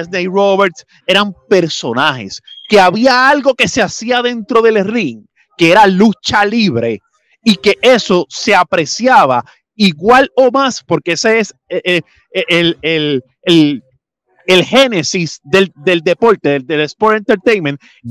Jamás va a dejar de ser la lucha. Y el que me enseñó a mí que la lucha era lo importante, que lo que pasaba dentro del ring era más importante que la promo, era más importante que el gimmick, era más importante que lo que te decía backstage era más importante que las traiciones, que eso fue lo que, por eso, por eso es que yo soy fanático de Bret Hart. Duro, duro. Raúl, ¿Tú crees que yo llevo a la votación o ya, o ya es claro? Yo creo que es claro. Yo, yo lo dije anteriormente a esto para que, para que no vieran que mi voto es viciado. Yo no dije que no era ni fan ni de Bret Hart, ni de Shawn Michaels, ni fui fan de Undertaker. Los aprecio a los tres. Yo soy fanático de Sting y de Goldberg y de Rey Mysterio Jr. En, en sus tiempos de WCW. esa, era, esa, era, mi, mi gente. Ese es el verdadero Rey decirte, las cosas que dice por qué Goldberg. ¿Por qué? WCW eran espectaculares. Eh, la gente en WWE no vio ni, ni, la mitad de lo que realmente era este sí. Rey Mysterio Jr. Sí, sí. Pero anyhow. Eh, pues porque en WWE se pasaba lastimado. Sí, sí, pues, después de todas las cosas que hizo en WCW. Así es. Así es. Este, el, el, que no me crea, como dice el compañero, si, si no me creen, vayan a las peras de WCW de Rey Misterio en Pico y van a ver quién era Rey Misterio de verdad. Pero anyhow, Rey Misterio es otra conversación, pero Goldberg es basura. sí, Goldberg, Goldberg, es, Goldberg es Ultimate Warrior, versión, sí. tú sabes, versión 2. Versión eh, diferente, pero, sí, eh, pero funcionó, tenía, funcionó. Sí, funcionó, funcionó. Por el tiempo que estuvo, funcionó. Sí. Y Sting sí sabía luchar. Pero, pero en términos de, de, lo, de los que estamos aquí comparando, Brejar sin duda eh, es el que sobresale en casi, todos, en casi todas las esferas, ya fuese micrófono, ya fuese in-ring este ability, ya fuese en mejorar a sus compañeros y hacerlo, ponerlos over, ya sea eh, su lealtad al negocio, en, en, todas las facetas que podamos decir. La única que no gana es en gimmick, porque mejor gimmick es Undertaker sin duda alguna. Exacto. Pero, pero en todas las otras facetas, si vamos a sumar puntos, pues tiene que ser Bret Perfecto. Mike. No, no, me dices. Que, no hay más nada que decir. la excelencia de la ejecución. Exacto. El duplicado, pero jamás igualado. El mejor de todos los tiempos. Quiero que los que estén en los comen estén escribiendo como hacen y se pasan quejándose y llorando. Brejal, lo mejor de lo mejor, no hay más nada que decir. Sí. No hay debate. Brejal es el mejor. Okay, the best perfecto. there is, the best there is, the best there was, and the best there ever will be. Perfecto, Esto está mano. 3 a 0 y quiero escuchar a Albert. Yo, yo lo que tengo que decir primero de, de, Taker, y yo sé que hay mucha gente que en la nostalgia, sí, como lo dijo Raúl, Taker es el mejor personaje de la historia. No hay break. No, no, no existe no nadie y no va a existir nadie. Lamentablemente, porque creativamente ya eh, una persona que pudo estar cerca, que lo era Bray Wyatt, lo mataron y no supieron bregar con él. So, jamás y nunca digan que hay personajes cerca de, Taker. Eh, eh, obviamente no quiero que se sientan, ah, que sacaron a Taker de la conversación. Ya se han dado cuenta. Hemos hablado de todo y el por qué. Pero está en la conversación en cuestión del mejor personaje. No hay debate para eso.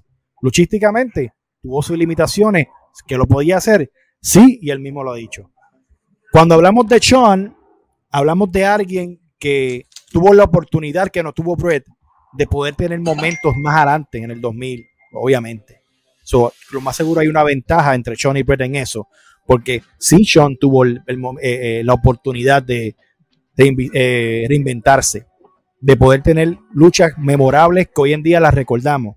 Para mí, la mejor lucha que tuvo Shawn Michaels no fue con Undertaker, pero fue con Corangle WrestleMania. Raúl lo dijo, para mí la mejor lucha que tuvo Shawn Michaels en todo el sentido de la palabra fue con Corangle. Con Taker sabíamos lo que él podía hacer. Hicieron muchas cosas que yo hacía en los 90 y, y, mezclaron y todo funcionó. Pero cuando hablamos de, de Brett, vuelvo y les repito, hermano, creo que en esta conversación, todo lo que ha hablado Portera, lo que ha hablado, ha hablado Raúl, lo que ha hablado Mike, yo me he ido, en, mientras ellos hablan, yo me he ido en un, viaje recordándome de todo lo que sé de Brett y de todo lo que estudié su lucha. Y todo él lo hacía de una manera que nadie, y es una pena decirlo, pero hoy en día nadie va a poder igualar lo que Brett ejecutaba en el ring. No. ¿Quieren ver una lucha espectacular de Brett? En, no hablamos de WCW.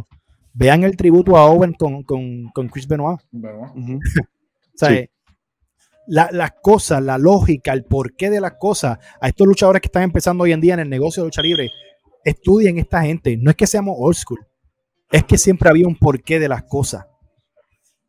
Less is more. Con menos a, a a, los luchadores de hoy día se han olvidado mucho de, de la utilización del ring psychology. Exacto. Todo es brincar, saltar, este, hacer maniobras espectaculares, pero se han olvidado de contar la historia en el ring. Exacto. Y en esa Eso parte donde Bret Hart era excellent of, of execution. Exacto. Porque sabía contar la historia en el ring. Exacto. De verdad que yo te les digo una cosa. Sinceramente me encantó este programa.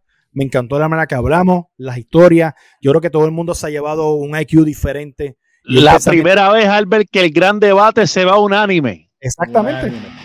La primera vez. Bueno, ya saben, este es el gran debate.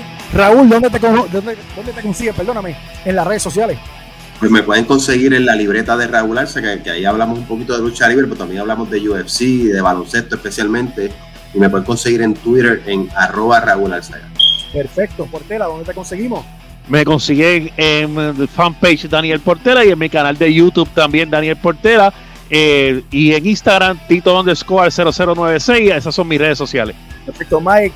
Controversial, ¿dónde te consiguen, papá? Dímelo, ustedes, ustedes ya saben dónde conseguirme porque se pasan mandando mensajes. ¿Ah? Nos pueden conseguir a nosotros en El Quinteto PR en Instagram, El Quinteto PR en Facebook, El Quinteto PR en YouTube, Apple Podcasts, Spotify, Mike Dagger 84 en Instagram, nos pueden conseguir también a mí. Para que te insulten, para que te insulten. Para que me insulten, porque eso es lo que les gusta a ustedes hacer, decir que saben más que uno, pero no tienen el IQ que hay aquí. So, cuando quieran, el Quinteto PR, todos los lunes a las 8 de la noche en la hora de Puerto Rico, pueden ver el programa nosotros, el mejor programa de NBA. Y cuando me da la gana hablo de baloncesto, hablo de lucha libre también, aquí en Lucha Libre Online, me pueden conseguir aquí también. Perfecto, mano. Todos los viernes el gran debate por Lucha Libre Online, la mejor lucha libre, la mejor página de lucha libre en español. Luchalibre.online, la camisa de Lucha Libre Online la pueden conseguir ahí. Si no lo comentan, obviamente en los comentarios. Y se van a comunicar con ustedes. Recuerden, el gran debate estuvo duro. Bret Hart, Taker y Sean. Espero que les haya gustado el contenido. Recuerden, no es nada personal, es nuestra opinión. No se ofendan, no se molesten. Esto es parte de entretenerlos a ustedes. Así que mi nombre es Albert Hernández, ando con Portela, con Mike, con Raúl Arzaga. Se me cuidan. Bye.